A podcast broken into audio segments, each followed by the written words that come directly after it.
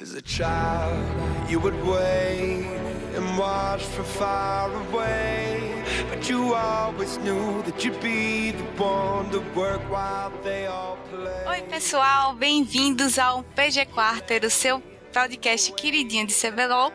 E esse podcast vai ser muito, muito, muito especial porque a gente vai falar sobre a grande final do segundo split.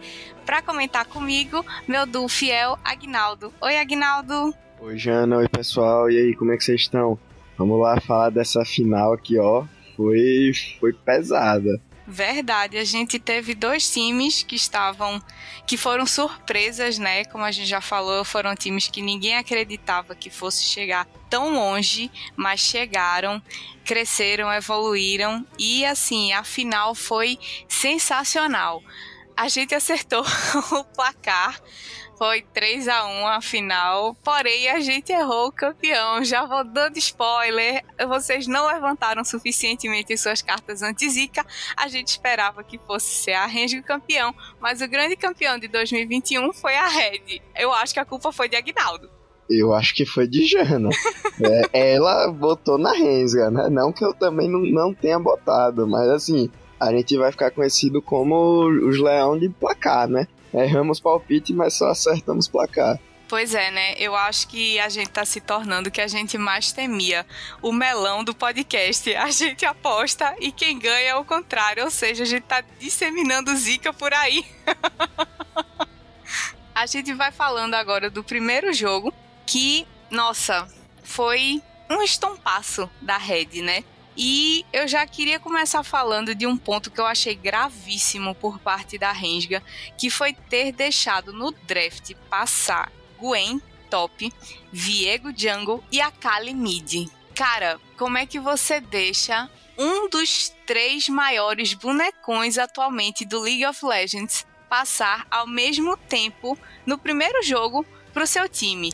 Tipo, eu achei uma aposta muito, muito, muito alta. E eles não pegaram uns picks que respondiam muito à altura, porque eles pegaram um Renekton no top, que ficaria, eu acho que even durante um tempo, mas a gente sabe que a Gwen escala muito mais depois.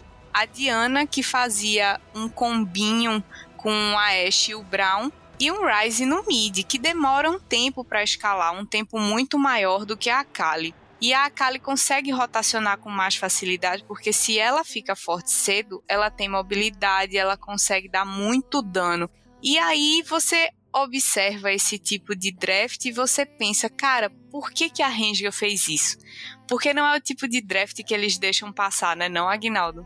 Cara, esse jogo foi total draft diff. Eles deixaram não só os power pick do meta, mas também os comfort pick dos, dos jogadores da Red passarem, isso não só no primeiro jogo, no segundo jogo também, eles se enchiram assim nos mesmos ba banimentos e tal. E o primeiro jogo foi um atropelo insano. A, a Rensga não, não jogou, a Red passeou pe pelo mapa. O Aege estava muito bom com o Viego e pô, a Kali do Gravitar, o menino tava insano, tava deslizando pelo mapa. O Yuri não jogou. Isso foi algo que eu acho que a Red percebeu desde o início. Eles focaram no, no, numa lane, assim, que foi o, o Yuri. Eles sabiam que o Yuri era muito, muito forte, então já cortaram logo a Irelia o Lucian dele, e a Nidali do, do Croc, que também era muito, muito forte, e jogaram em cima disso. Conseguiram pegar os power pick na, na, na jungle e no, e no mid, snowballaram, e ainda tinham, assim, de backplane em vários dos do Titã, que vários tá relativamente forte no meta. Então, assim, a Red passeou pelo mapa, fez o que queria, não deixou a Rensga jogar. Eu acho até interessante que numa entrevista antes do jogo, o técnico da Rensga falou que tinha entendido como a Red joga, só que eu acho que foi o contrário, a Red leu a Rensga totalmente, se, se, foi um, um preparo assim de, de draft muito, muito superior da Rensga. Não apenas de draft, né? Porque é, o que eu consegui ver no geral, assim, dando uma panorâmica dos três jogos que a Red venceu, dava para ver que eles sabiam muito, muito, muito sobre a rotação do Croc. Muito. Eles conseguiram anular ele em vários momentos no jogo. E a gente tinha comentado isso no episódio passado, sobre as expectativas que a gente tinha. Porque o, Rensga era um time muito forte, mas eles tinham essa tendência de fazer esse duo Croc Yuri o tempo todo. Ou então o Croc com o Chiari. Então a, a Red, ela anulou o Croc. Se é ele que faz o duo mid ou duo top, então a gente tira o cara que faz duo porque as lanes vão ficar descobertas. E, cara, o Croc não jogou. Não jogou, não jogou e não conseguiu jogar com o Yuri, não conseguiu jogar com o Chiari. O Chiari jogou muito abaixo, muito abaixo do esperado. Em todos os jogos, em todos, inclusive no que a Rensga venceu ele jogou muito abaixo. Eu fiquei triste porque ele tinha é, despontado bastante durante todo esse período, todo esse tempo, cresceu bastante, mas a gente conseguiu notar que realmente a força maior da Rensga era o duo dos coreanos. Ah, o Trigo e o Damage conseguiram ainda segurar bastante no bote eles jogaram direitinho, estavam dando push na lane, impondo pressão e tal, mas o, o Aegis ele estava muito ligado. O Aegis estava num dia inspirado. Ele e o Gravitar estavam num dia muito inspirado ontem. E eles conseguiram. Ele conseguiu rotacionar, porque sabia que a, a lane do, da Rensga era de push, então ele desceu, fez o, os campos de baixo, e aí no primeiro, no segundo push que a, a a Rensga deu, ele tava lá pronto para gankar. Tanto que teve que rolar a TP da, da Rensga para tentar diminuir o, o, o, problema que foi gerado, porque o Trigo conseguiu o abate, mas morreu em seguida, e depois começou o desespero, porque desceu mais gente da Red, desceu mais gente da Rensga, só que a Red se saiu melhor nesse, nesse pós gank do Aegis com o Viego dele na bot lane da Rensga. Então a Red ela veio super, super preparada para jogar contra a Rensga, mas super preparada, não só com relação ao draft, mas principalmente em observação de rotação de macro da Rensga. E aplaudo de pé que eles tenham feito isso, porque eu sentia que era um ponto falho da, da staff deles, eles não estavam se preocupando tanto assim com relação ao jogo dos inimigos, eles estavam mais meio que tentando fazer o deles, mas dessa vez não. Eles impuseram o jogo deles e cancelaram o jogo dos inimigos também. Então, é, quando eu vi o primeiro jogo, eu sabia que a Rensga ia ter muita dificuldade, porque foi fácil perceber como eles estavam bem preparados para jogar contra eles, sabe? Sim, sim. E a falta da Rensga de não conseguir é, responder, né? O Aegis e o, e o estavam deslizando pelo mapa, assim, desde o início do jogo. A Gwen do Gigo também, também ficou forte. Enquanto isso, o Croc e o Yuri não estavam conseguindo fazer nada. O Rise do Yuri não deu, não deu tempo, mal deu tempo dele fe, fe, fechar um, um, um item, essa é a verdade, tão fraco que ele tava.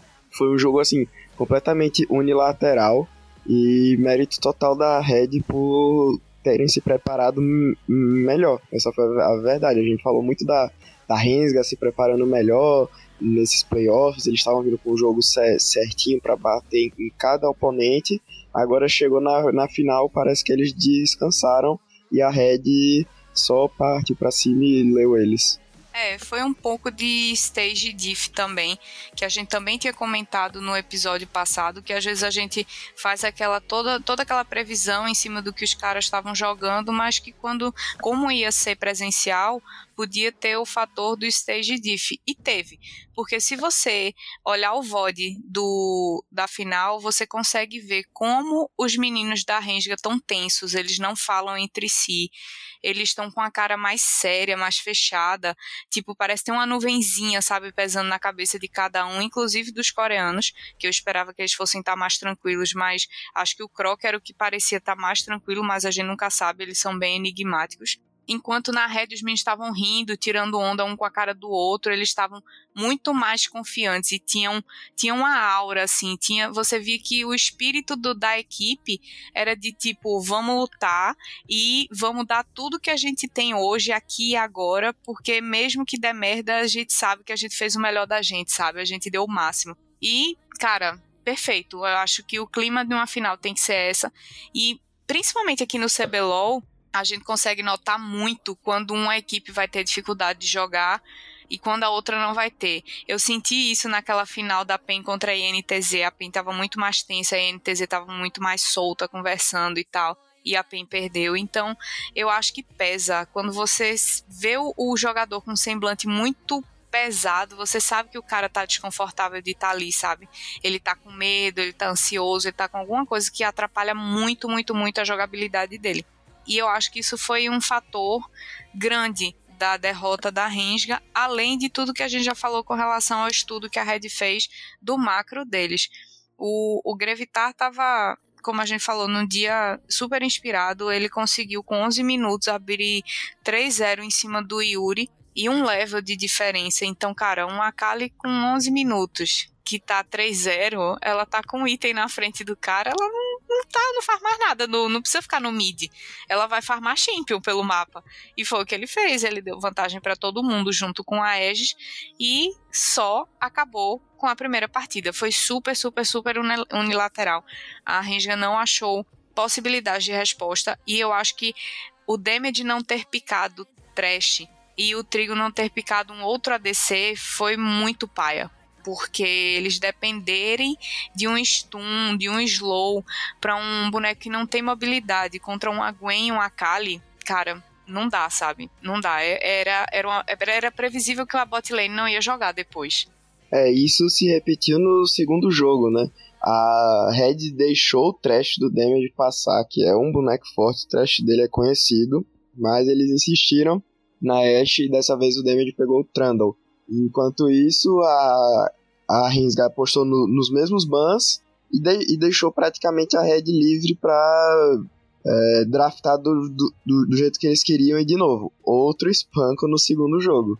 Exatamente. E eu não consegui entender muito bem qual era a proposta da, da comp da Rensga, porque eles tinham um Kennen, o Chiari tava de Kennen, e aí beleza, o Kennen entra, ulta, e aí dá stun e dá dano em área, mas o que que vem em seguida? Vem o Viego, que é bom duelista, mas ele depende que, de matar um ou pegar os assists para ir resetando no, nas pessoas que vão morrendo.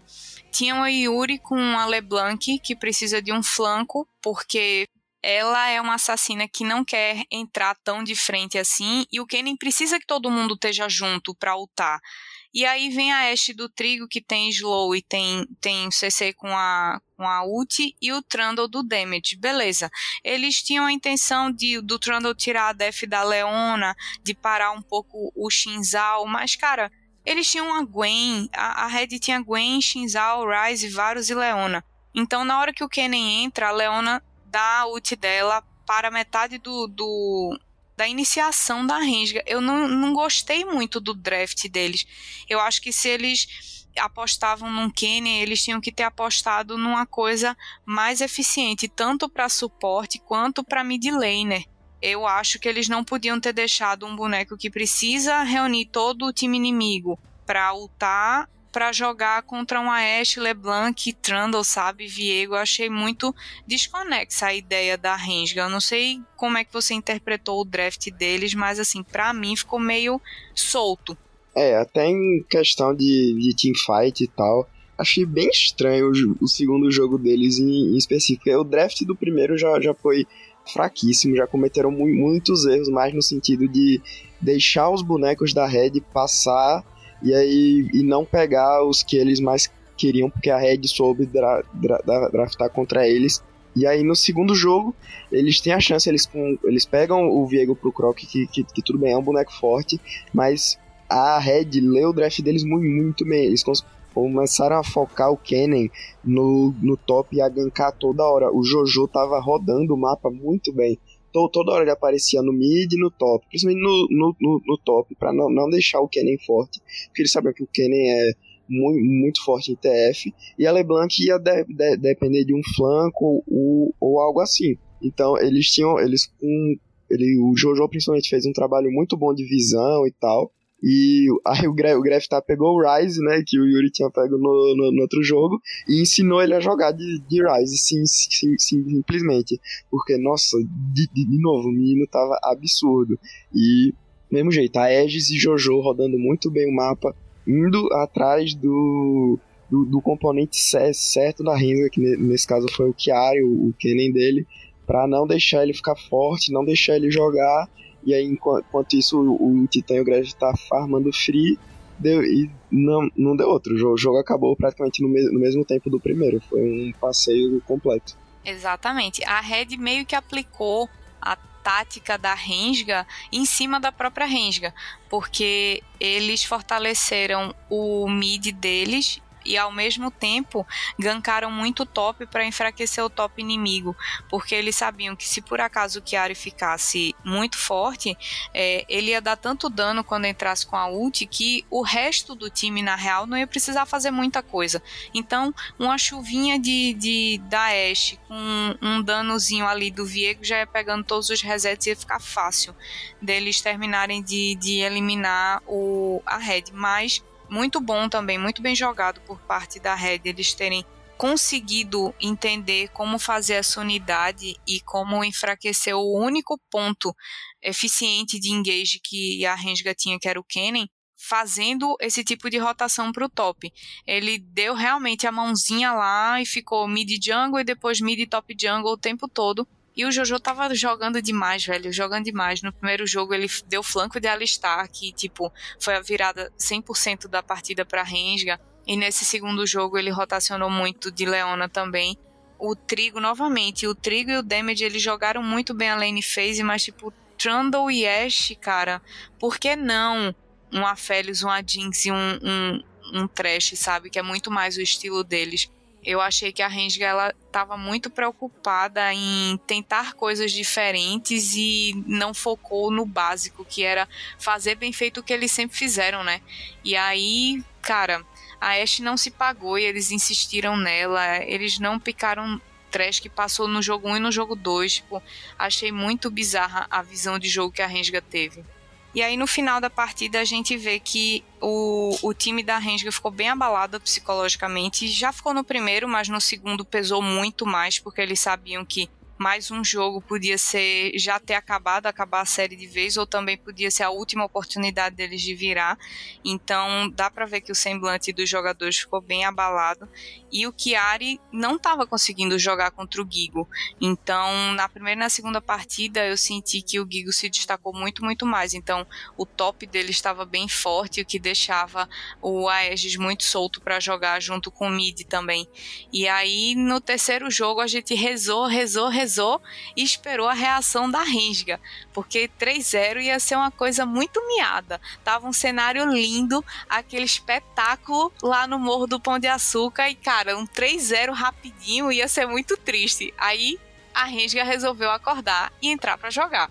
É, e me surpreendeu muito, porque logo quando acabou o jogo 2, a câmera deu uma focada assim nos jogadores da Rensga e eles estavam claramente abalados estavam muito, muito para baixo, assim, tristes e tal. E a gente ficou, pô, será que esse é o fim? Será que eles estão com o psicológico abalado e não, não vai ter mais, mais jogo? Será que vai, vai ser um 3-0 rapidinho? Vamos todo mundo parar logo. Só, só que não, começou o jogo 3 e desde o draft deu para ver algumas coisas de, de, diferentes, né? A Rensga mudou um pouco o foco dos, dos banimentos, baniu a Gwen finalmente, deu um foco maior no Gravitar, que com certeza eles, eles sentiram que o Gravitar era mais, mais forte, então essa, essa, essa mudança de perspectiva deles é, eu, eu, acho que foi um dos pontos mais, mais, mais importantes. Pegaram o boneco AD pro Yuri, que, é que aparentemente ele se sente mais com, com, confortável, né? Pe, pegaram o Jace para ele.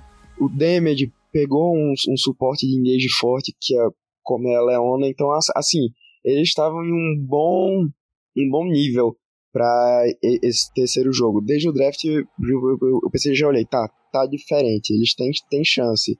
E aí não, não deu outra. Se os dois primeiros jogos foram um stomp pra Red, esse terceiro foi um stomp pra Renda.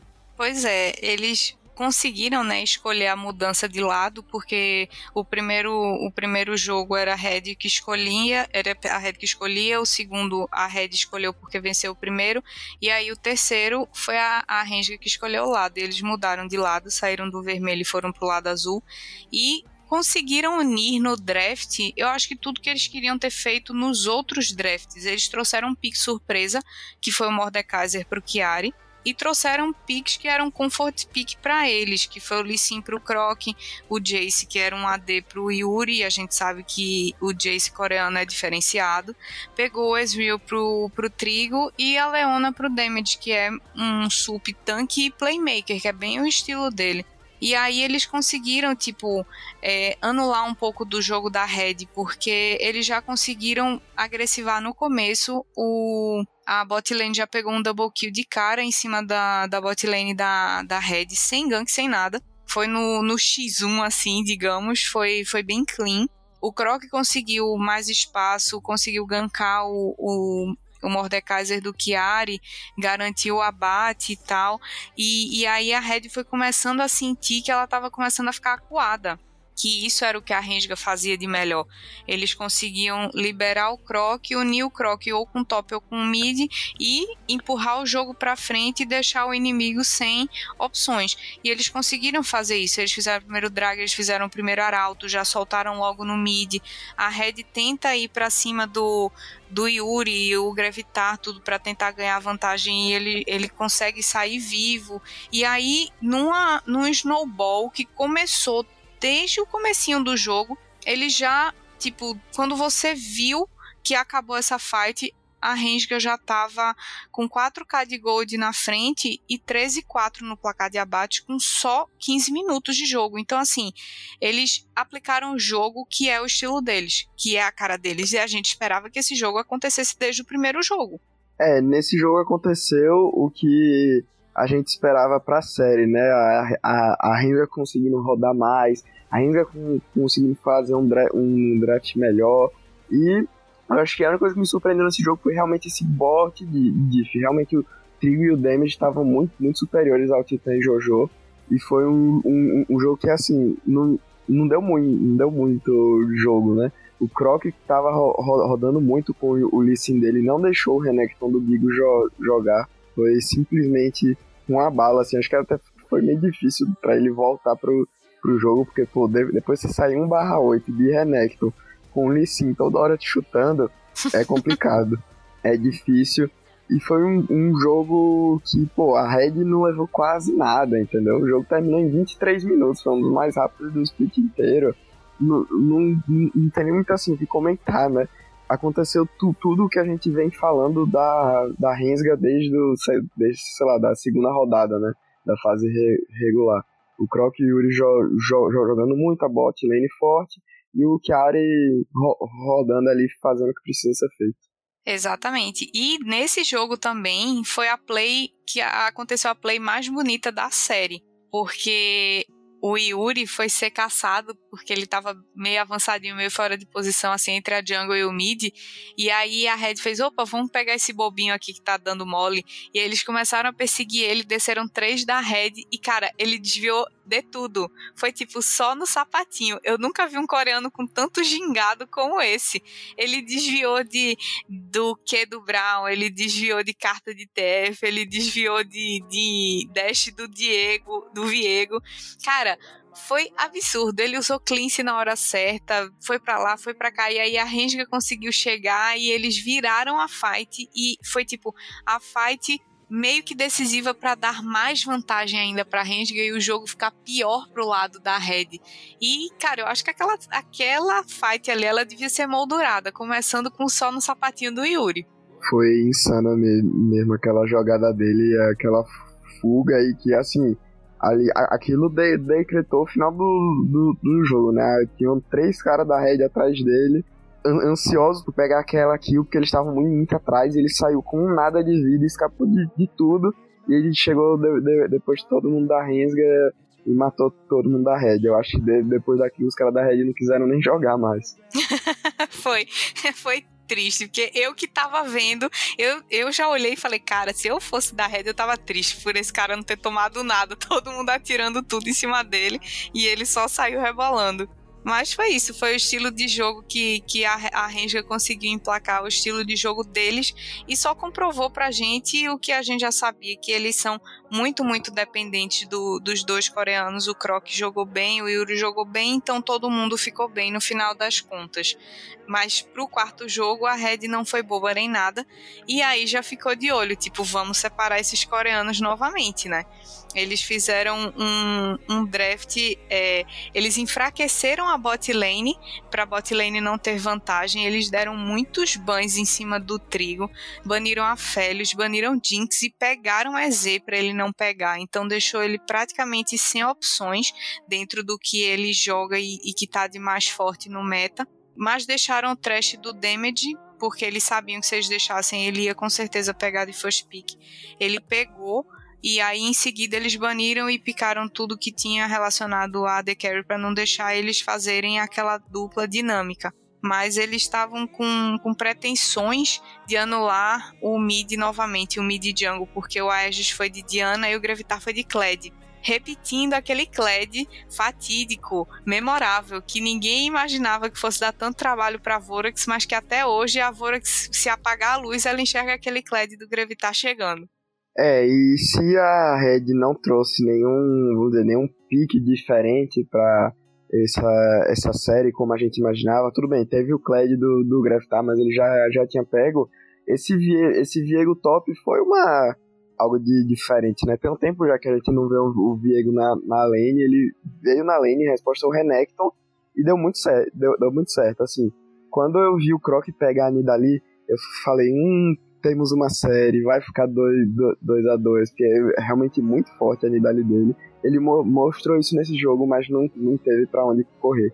O Aegis e o Titã estavam jogando demais, demais, demais. É, foi assim, uma partida insana de, deles dois, principalmente do, do Aegis. O menino tava querendo muito ganhar, tá querendo muito MVP também, eu acho, porque, nossa, o que ele correu atrás dos outros, lutou no meio de, de todo mundo e, e, e puxou foi realmente diferente nesse jogo, né? E a bot lane, de, novo, a bot lane da Renga saindo atrás mais, mais uma vez, né? Nesse caso, é, realmente a Red deu um, um, foco maior neles, quis anular eles para deixar o, o Titã e o Jojo, li, o Jojo livre, simplesmente o Jojo que ele tinha que rodar mais, mais o mapa e tal, e, e o Titã com o comfort pick do EZ. A gente sabe que ele é muito, ele é muito ele é muito forte, ele precisava farmar e tal. Então, quando a Red conseguiu isso, e ainda com a Edge inspirada, eles conseguiram fazer qualquer coisa no jogo. Ele, a Renga teve os, os, seus momentos e tal, mas o Gigo do. O, o Gigo do Viego. O Viego do Gigo também estava muito forte. Foi quase, foi quase o, o, o Gigo do Viego, viu? Porque assim, ele jogou tão bem, tão bem, tão bem que era praticamente uma coisa só. Ele estava fazendo cosplay de Viego já. Porque entendeu e, e usou e abusou do boneco muito bem. Mas eu tinha esperança que a série fosse empatar, porque a Ringe começou jogando muito bem.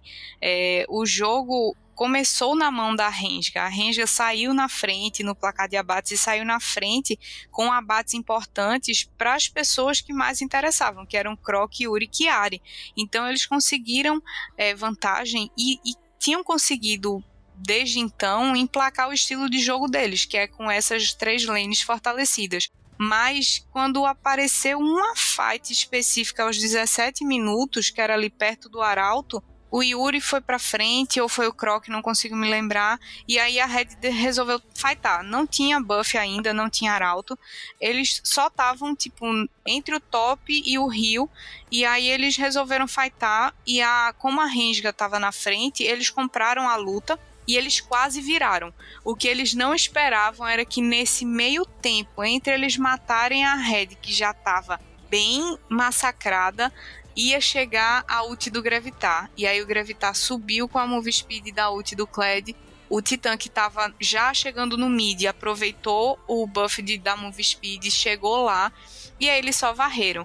Quem estava quase morto na red conseguiu recuar, quem chegou full chegou para matar. E aí a Renga foi sendo eliminada, dizimada um a um, e eles começaram a se desentender na fight, eles não focavam num alvo único, e aí ficou todo mundo da Red quase morto, mas vivo, e aí quem morreu foi a, a Renga, todo mundo foi foi morto, eles tomaram um ace, e aí essa fight foi o momento da virada da Red, exatamente no mid game, que é o ponto fraco deles. Se a Rensga tivesse segurado um pouquinho mais, eu acho que eles tinham conseguido levar o segundo jogo, mas eles perderam exatamente nesse momento crítico. E aí eles demoraram um pouquinho para voltar, deu espaço para a Red se reorganizar, comprar item, ficar à frente em gold, fazer objetivo, e aí prejudicou demais. A Rensga começou a decair muito porque a comp que eles tinham necessitava de manter esse crescimento e eles tiveram esse crescimento interrompido por causa dessa fight.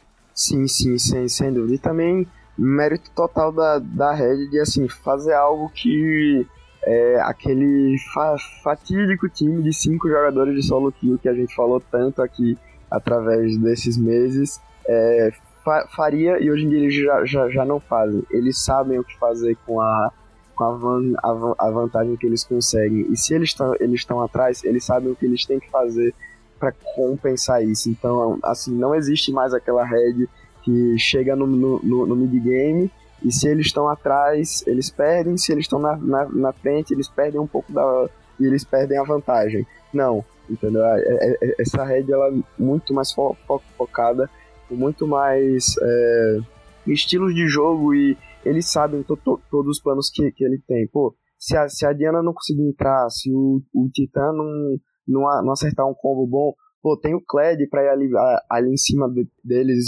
esbarrar e tá.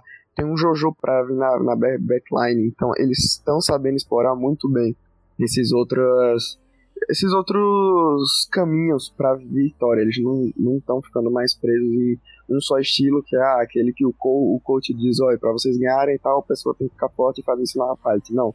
Eles estão conseguindo encontrar os seus caminhos e, e trabalhar em cima disso. Exatamente. E aí eles eles pegaram, né? Assim, eles souberam enxergar que essa oportunidade seria única para eles e começaram a, a oprimir a, a Rensga. É, eles pegaram Baron e conseguiram puxar todo o mapa que a Rensga tinha aberto a favor deles. Eles conseguiram dar um counter nesse espaço de mapa. E aí, numa segunda play que teve no Drag, a Red, que já tinha conseguido capitalizar, só esmagou a Rensga. Eles deram um ace belíssimo na Rensga, lá no pit do Drag. E assim, como você já tinha falado, o Aegis queria muito ganhar. Ele era o único cara que estava realmente forte na rede, assim, com uma vantagem bem absurda. E aí depois dessa fight ele ficou 5-0. E aí ele só ia pra frente e assim, Diana na frente é um boneco que, cara, assassino, né? Assassino mago é uma coisa que dói na alma. Ele dava dois pulos em cima de um, matava. E aí não teve Nidali, não teve Silas, não teve ninguém que conseguisse parar. O Silas do Yuri segurou o jogo por um tempo, mas, cara, não rendeu, porque ele não tinha como entrar, ele não tinha como fightar, e não teve trash do damage que salvasse tudo que eles precisavam fazer para virar esse jogo. A Red se agarrou nessa perna, nessa perninha de, de vantagem que ganhou na primeira luta, depois segurou na mãozinha da segunda, e aí eles disseram: agora o jogo é da gente e ninguém tira mais. Os caras da, da Renga estavam cada vez mais mostrando que estavam um pouco desconexos e, e ficando cada vez mais abalados lados, enquanto a Red estava lá gritando, empolgada e incentivando um ao outro, né? E, cara, só só foi GG, só foi GG. Quando eu vi eles conseguindo esse espaço no mapa, eu olhei e disse: "É, Rensga, não deu". Não deu e não deu pra gente, né, que conseguimos zicar o placar. eu tava mais preocupado com isso. Não vou mentir que quando apareceu lá o 2-0, aí eu falei, hum, será que a gente zicou tanto que vai ser um 3-0 pra Red? Aí depois a Renga ganhou um, aí eu, ai meu Deus do céu, era só o que faltava ser 3-1 pra é... Red. Pior ainda, eu, eu tava assim, eu espero que seja 3-0, porque pelo menos a gente não zicou nada, entendeu? Pois é, errou, errou, errou tudo. Não, a gente teve que fazer a mesma coisa da, das semifinais. Acertamos o placar e erramos o palpite. Pois é, eu acho que agora pro Mundial a gente tem que ver direitinho como é que a gente vai fazer as apostas para não zicar tanto. Eu acho melhor não apostar, principalmente em jogo do Brasil. pois é, vamos deixar os jogos da, da rede de fora. A gente se exime de opinar para não ter zica. falando em Mundial, eu acho que já saíram, né? Acho que o CBLOL foi o último que faltava para liberar os campeões desse, dessa série para montar todo, todos os classificados do Mundial. Tem todos os times classificados, o último que teve foi o time do Japão agora, eu acho, foi a DFM. Foi. O time que foi pro MSI.